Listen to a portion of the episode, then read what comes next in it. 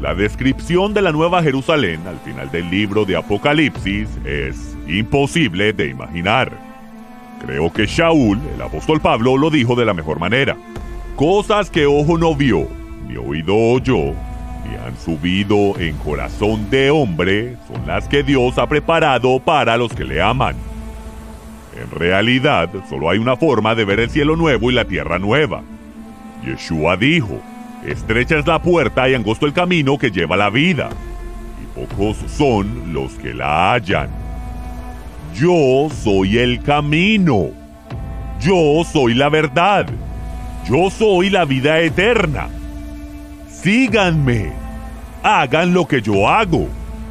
Nadie conoce al Padre sino el Hijo y aquel a quien el Hijo lo quiera revelar. Bienaventurado el que persevere hasta el fin, porque éste será salvo.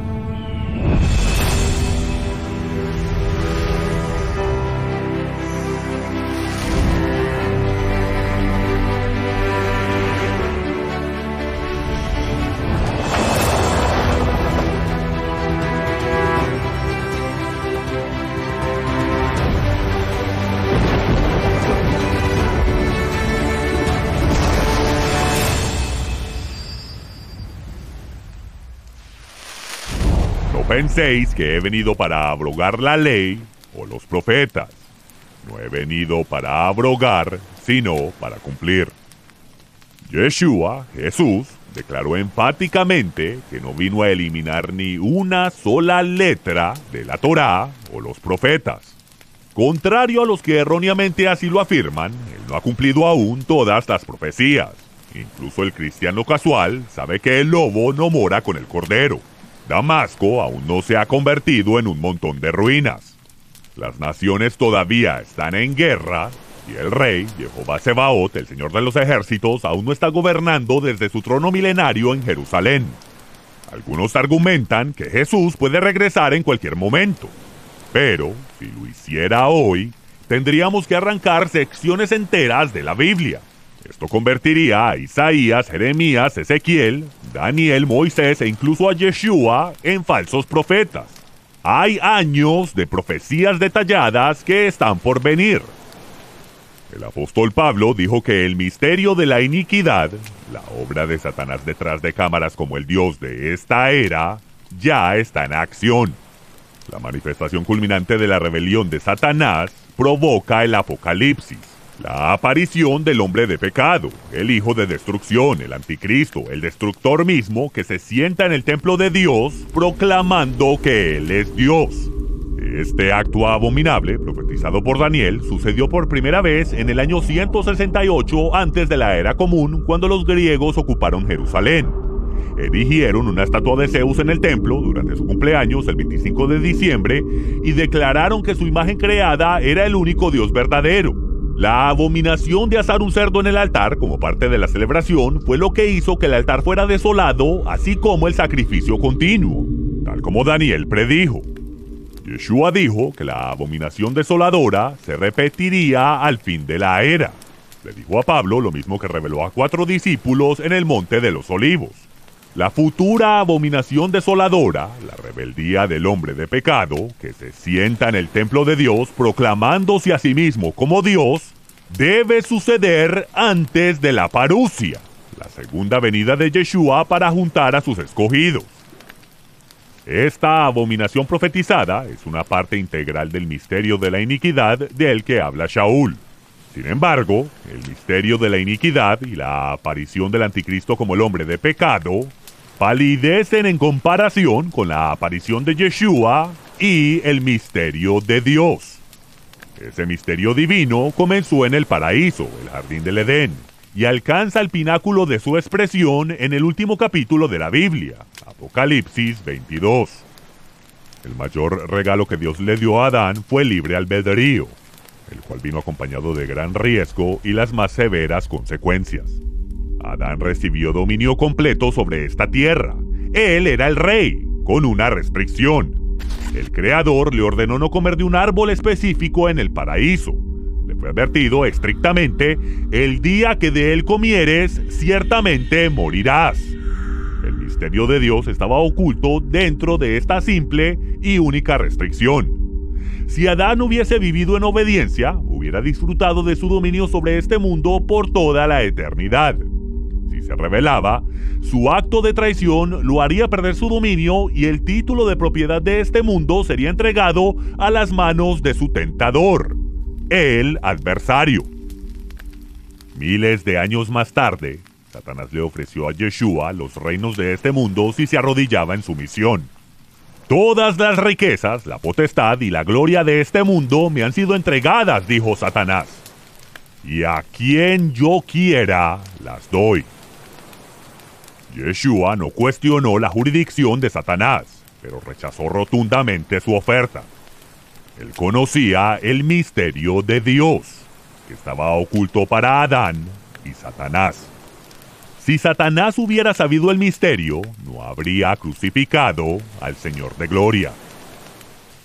Con el pecado de Adán vino la muerte. Pero en el misterio de Dios había un plan de redención. Adán desafió la autoridad de Dios y fue expulsado del paraíso. Se le prohibió disfrutar de la vida eterna.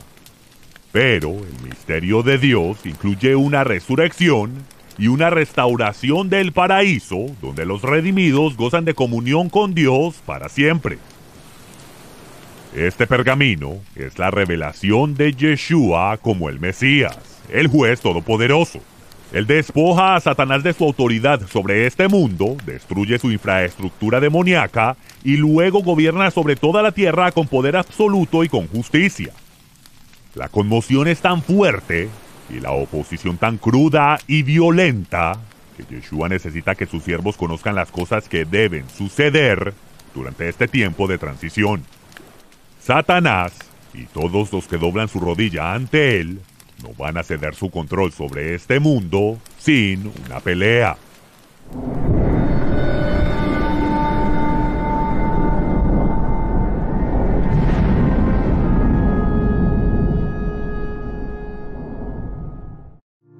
Shalom, estimados hermanos. Soy Michael Root y es un honor poder llegar a sus hogares a través de este medio para compartir las buenas nuevas del Evangelio. Tengo más de 40 años de estar enseñando las raíces hebreas de la fe cristiana y habiendo vivido en Israel por muchos años, he tenido la oportunidad de estar en contacto directo con fascinantes descubrimientos arqueológicos e históricos que confirman la veracidad de las escrituras hebreas. Acompáñeme camine por las calles de Israel donde anduvieron los profetas hebreos de la antigüedad, e incluso el mismo Jesús, Yeshua el Mesías. Descubra las historias y los secretos que se encuentran en las páginas de las Escrituras y cómo impactan nuestra generación hoy en día. El verdadero Evangelio del Reino le será revelado de una manera que cambiará su paradigma. Prepárese para un rudo despertar.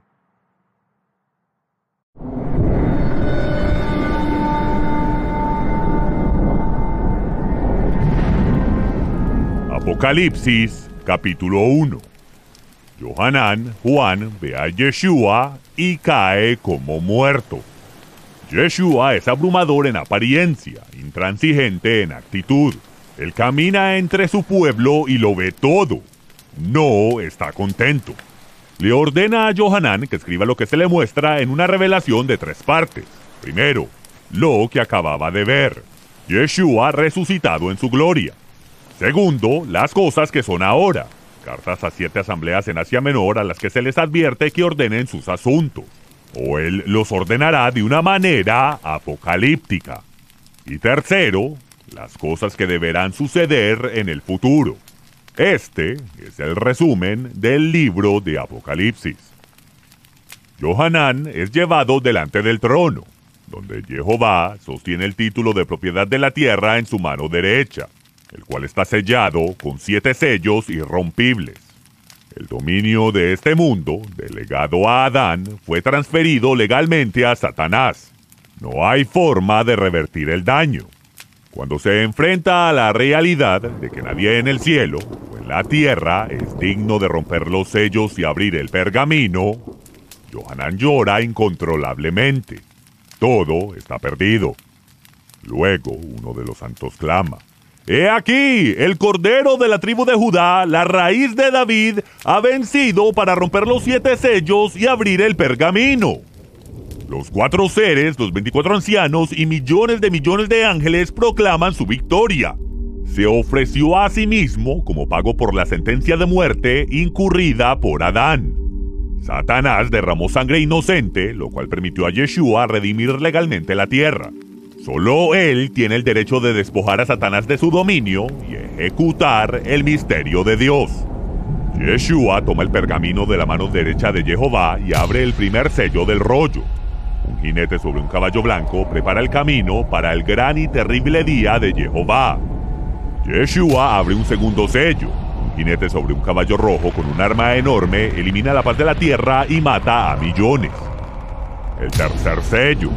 Un jinete sobre un caballo negro inicia el colapso económico que devalúa la moneda en medio de una gran abundancia.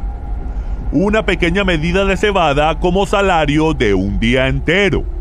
Pero no dañes el vino o el aceite. El cuarto sello. Un jinete en un caballo verde pálido usa la hambruna, los campos de exterminio y las armas biológicas para aniquilar a millones. El quinto sello. Las almas justas que han sido asesinadas injustamente claman por venganza. Su pedido de retribución divina se retrasa. La gran cosecha del tiempo del fin acaba de comenzar. El sexto sello. La guerra termonuclear. Sangre y fuego y pilares de humo suben a la estratosfera y oscurecen el sol, la luna y las estrellas. Los que se encuentran en las peñas de los montes claman con temor por aquellos que fueron excluidos de los refugios subterráneos. 144 mil israelitas, 12 mil de cada una de las 12 tribus, son sellados con protección divina. No piensan en salvarse ellos mismos.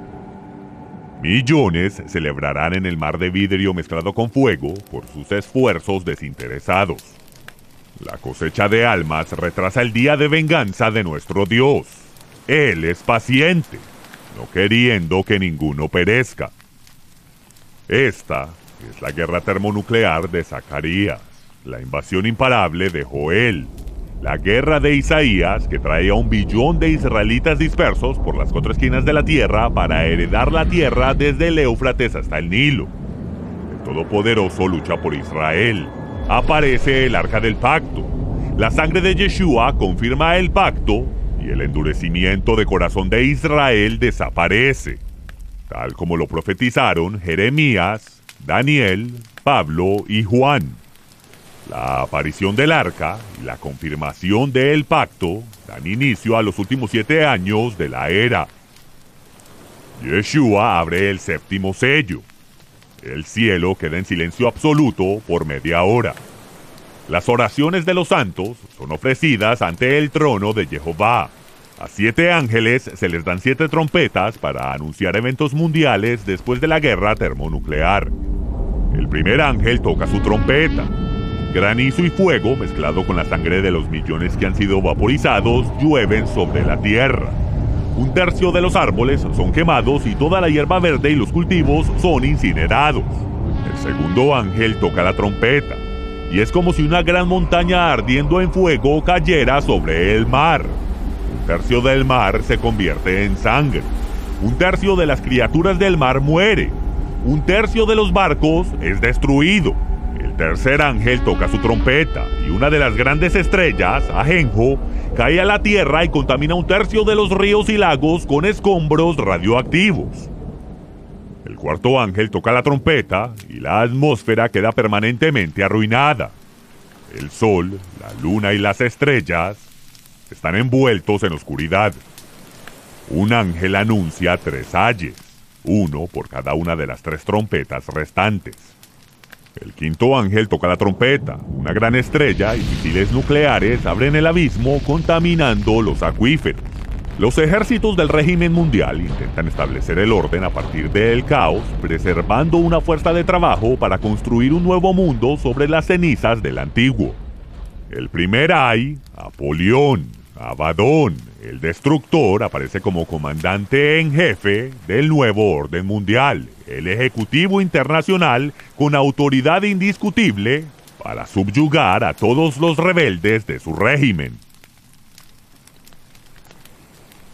Ah. Es en este momento que entran en juego varios capítulos parentéticos del Apocalipsis. Desde que aparece el destructor en la abominación desoladora hasta la consumación en la última trompeta transcurren 42 meses. El tiempo, tiempos y la mitad de un tiempo, los 1260 días conocidos como la Gran Tribulación. Comienza cuando Satanás, que se encuentra ante el trono de Dios como el acusador de los hermanos, es quitado de en medio y arrojado a la tierra. Este toma posesión total del hombre de pecado, el hijo de destrucción, que se sienta sobre la representación terrenal del trono de Dios, el arca del pacto, y se declara a sí mismo como Dios. Esta es una gran artimaña que engañará a aquellos que rechazan la verdad. La marca de la bestia, un sistema monetario de microchip, se encuentra en plena vigencia en este momento. Nadie compra o vende sin esto. La humanidad será llevada al borde de la destrucción antes de que todo termine. El sexto ángel toca la trompeta. Un ejército de 200 millones de hombres proveniente del este cruza el Éufrates para invadir a Israel. Ahora el segundo hay, los siete truenos. Estos son los eventos que el Mesías no quiere que sus siervos sepan sobre los eventos que deben suceder. Y aunque se ocultan los detalles, se nos dice que cuando suene la última trompeta, en el día de trompetas, el misterio de Dios se consumará, tal como Yeshua lo anunció a sus siervos, los profetas. El séptimo y último ángel toca su trompeta. Los dos testigos, pudriéndose bajo el sol de Jerusalén, son resucitados y llamados ante la corte celestial para dar su testimonio sobre el avistamiento del creciente de la séptima luna nueva del año. El sumo sacerdote del cielo exclama, ¡Toquen la trompeta! Es el día de trompetas, el momento en que los muertos justos, sus siervos, los profetas, pequeños y grandes, y todos los que temen su nombre, son levantados y recompensados. Este es el harpazo, el rapturo, el rapto, el arrebatamiento, el momento, el parpadeo de un ojo cuando los muertos son levantados con un cuerpo incorruptible y los mortales son vestidos instantáneamente con un cuerpo inmortal en la séptima y última trompeta. Este es también el tiempo de su ira, cuando Él destruirá a los destructores de la tierra. Este es el tercer ay, la ira de nuestro Dios, el día de venganza de nuestro Dios. El misterio de Babilonia y su estructura religiosa militar industrial mundial es completamente destruida. Esta es la ira de la cual los santos son rescatados.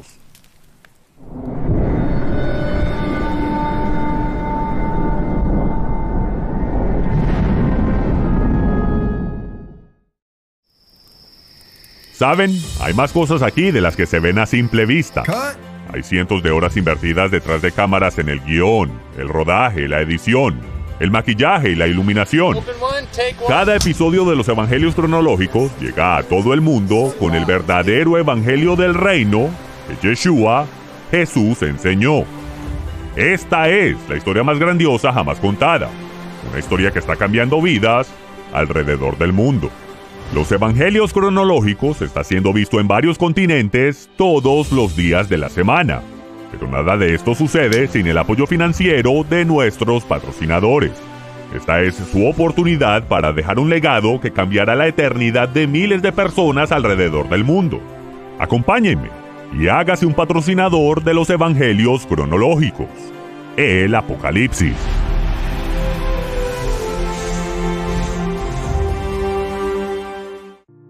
Shalom, estudiosos de la Torá. Si ustedes han disfrutado de los programas de Un Rudo Despertar, es vital para nosotros que consideren unirse al nuevo club de patrocinadores, donde su ayuda financiera nos permitirá continuar con la traducción y postproducción de las enseñanzas que el ministerio les trae. Apóyennos. Toda la misión que el ministerio lleva a cabo no sería posible sin el apoyo financiero de nuestros patrocinadores. Ustedes son parte esencial de nuestro equipo. Gracias a nuestros patrocinadores, las vidas de miles de personas que no tienen los recursos han sido bendecidas alrededor del mundo. Pero para mantener estos programas al aire, es necesario que más personas apoyen esta iniciativa. En agradecimiento a aquellos que ya nos están apoyando, hemos formado el Club de Patrocinadores Un Rudo Despertar. Nuestros miembros disfrutan de enseñanzas inéditas, promociones y descuentos especiales exclusivos, los cuales ustedes también podrán disfrutar al suscribirse. Sea parte hoy mismo del Club de Patrocinadores siguiendo las instrucciones abajo de este video. Muchas gracias por su apoyo.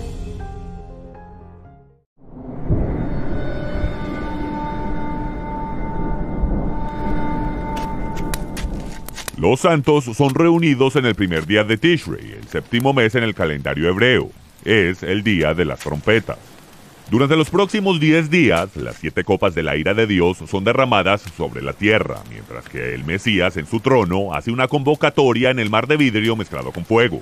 Las obras inútiles pasan por el fuego, solo los actos justos permanecen. En el día de expiación, la última copa de la ira de Dios es derramada sobre la tierra y Yeshua exclama, consumado es. Los santos son vestidos con vestiduras de lino, tejidas de sus buenas obras, su recompensa eterna. Durante los próximos cinco días, desde Yom Kippur hasta la fiesta de tabernáculos, esperamos escuchar si nuestro nombre es llamado para las bodas del Cordero, esperando que nuestras vestiduras sean suficientes para ser invitados al templo. El 15 de Tishrei, la fiesta de tabernáculos, los elegidos, íntimamente referidos como la novia, son recibidos en el Mishkan, el tabernáculo. La palabra, que una vez fue hecha carne y vivió entre nosotros, invita a sus amigos más cercanos, sus siervos más fieles, a celebrar la fiesta de tabernáculos. La fiesta, una celebración de bodas de siete días según la tradición, es preparada por el Padre Celestial en honor a Yeshua. Al final de la fiesta, en el octavo día, Shmini Atzeret, el último gran día, Yeshua se quita el talit, lo tiñe con sangre del altar y se lo pone sobre su reluciente túnica blanca. Se monta sobre un corcel blanco, vestido con traje de batalla, y le grita a su novia y a los millones en el mar de vidrio mezclado con fuego, Síganme, vamos a tomar la tierra. Desde Yom Kippur hasta el último gran día, espíritus demoníacos han incitado a los líderes del mundo a reunir sus ejércitos en el valle de Armegido para privar a Yeshua de su trono milenario. En Shmini el último gran día, un ángel instruye a los buitres: prepárense a comer la carne de reyes, capitanes y grandes guerreros. Al día siguiente, los grandes de la tierra son solo excremento de pájaros. Satanás es encarcelado en un abismo sin fondo por el próximo milenio. Todos los que no lucharon en Armagedón y sobrevivieron la ira de Dios repoblarán la tierra. Durante mil años, Yeshua reina como soberano sobre el planeta y sus siervos fieles reciben posiciones de autoridad y habitaciones acordes con la inversión que hicieron para Dios durante su vida en la tierra. La Torá es la ley para todo el planeta y requiere que toda nación ascienda a Jerusalén para adorar al rey durante la fiesta de tabernáculos. Al final del milenio, Satanás es liberado por un poco de tiempo. Esta es su rebelión final. Una multitud engañada, separada por mil años de la destrucción causada por sus antepasados, una vez más trata de derrocar a Yeshua. Fuego desciende del cielo y destruye la tierra. Todo lo que queda del universo físico es un gran trono, y el rey Yeshua se sienta para juzgar. Todos los que no han sido resucitados y recompensados son levantados y juzgados por los libros abiertos delante del trono. Los impíos son sentenciados sin esperanza de reclamar o apelar. Luego se abre el libro de la vida. Aquellos cuyos nombres no están en este libro son arrojados al lago de fuego. Esta es la segunda muerte de la cual no hay retorno. Jehová ya no pone a su creación a merced del mal de aquellos que rechazan su gobierno y buscan solo sus propios intereses. Se han ido para siempre, para siempre olvidados. Él limpia las lágrimas de aquellos que han soportado tanto dolor y amargas dificultades en su vida anterior las lágrimas de aquellos que vieron a sus amigos y familiares incinerados en el lago de fuego son finalmente limpiadas. Pero queda el remordimiento de que no hicimos más por ellos, pues se han ido para siempre. Y no será fácil olvidarlos. Finalmente, aparece una nueva tierra, una nueva Jerusalén baja del cielo, una ciudad de oro translúcido, 1900 kilómetros en cada uno de sus cuatro lados y 1900 kilómetros de altura. Todo acto y actor abominable es excluido de esta morada eterna. La tierra nueva es el paraíso restaurado a su antigua gloria. No existe más el mar. Ahora Yeshua con toda su fuerza exclama, ¡Consumado es! Esta es la culminación del misterio de Dios que estaba oculto para Adán, Satanás y toda la humanidad. El libre albedrío fue otorgado y abusado. El paraíso se perdió. El hombre murió. Dios se manifestó en la carne a través de su Hijo unigénito Yeshua, quien vivió sin pecado y se ofreció a sí mismo para morir en lugar de los culpables. Dios lo resucitó de los muertos con un cuerpo nuevo y le dio la autoridad para levantar a los muertos y vestirlos con un cuerpo como el suyo. Un cuerpo que vivirá para siempre. Yeshua ahora está preparando este hogar eterno que se establecerá en una nueva tierra, un paraíso que se otorgará a todos los que por libre voluntad amen a Dios y guarden sus mandamientos. Todo lo que se requiere de nuestra parte es confiar, tener fe y certeza en la expiación de Yeshua y obedecer los mandamientos dados a Moisés que fueron vividos impecablemente por nuestro Señor Yeshua. Aquellos que lo llaman Señor pero no guardan sus mandamientos, son excluidos del reino eterno. Confiesa a Yeshua como Señor, obedece sus instrucciones. Cree en tu corazón que Dios lo levantó de entre los muertos. La resurrección es la autenticación suprema de que Yeshua es el Mesías prometido. Yeshua contó una historia. Un rey planeó una boda para su hijo. Envió a sus siervos a llamar a los que estaban invitados a la boda, pero se negaron a venir. Así que envió más siervos diciendo, diles a los que están convidados, he aquí he preparado mi cena. Mis toros y mis animales engordados están preparados, venid a la boda. Pero lo ignoraron y siguieron sus caminos, uno para cuidar su granja y otro para abrazar sus posesiones. Algunos hasta tomaron a sus siervos y los golpearon y los mataron. Cuando el rey lo supo, se puso furioso envió a sus ejércitos a destruir a esos asesinos e incineró sus tierras. Entonces le dijo a sus siervos, la boda está lista, pero los que fueron convidados no son dignos. Por lo tanto, vayan a los caminos e inviten a la boda a todos los que encuentren. Así que los sirvientes salieron a los caminos y reunieron a todos los que encontraron, tanto buenos como malos, y la boda estuvo llena de invitados. Cuando el rey entró a recibir a sus invitados, vio a un hombre que no llevaba puesto un traje de boda. Él le dijo, amigo, ¿cómo entraste sin tener un traje de boda? El hombre no tenía palabras, no tenía excusa. El rey dijo a sus siervos, átenlo de pies y manos, llévenselo y échenlo a las tinieblas afuera. Habrá gran remordimiento, llanto y crujir de dientes. Yeshua concluyó, muchos son llamados, pocos eligen responder apropiadamente.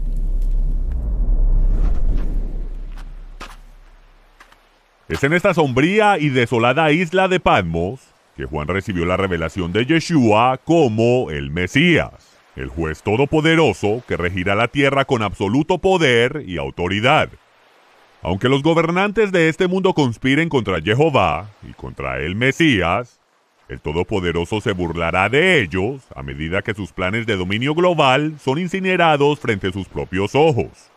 Aquellos que han doblado su rodilla ante Satanás, por su parte del nuevo orden mundial, verán sus esperanzas despedazadas sobre la roca, mientras Yeshua destruye a aquellos que intentan aniquilar a Israel e intentan anular el pacto eterno que Dios hizo con su pueblo. Así es, toda la tierra, desde el Éufrates hasta el Nilo, pertenece a los hijos de Israel. Y toda nación que se levante en contra de ese pacto se encontrará en el campo de batalla contra el Todopoderoso. Soy Michael Root, deseándole shalom, paz. Nos vemos en el mar de vidrio mezclado con fuego cuando se despeje el humo.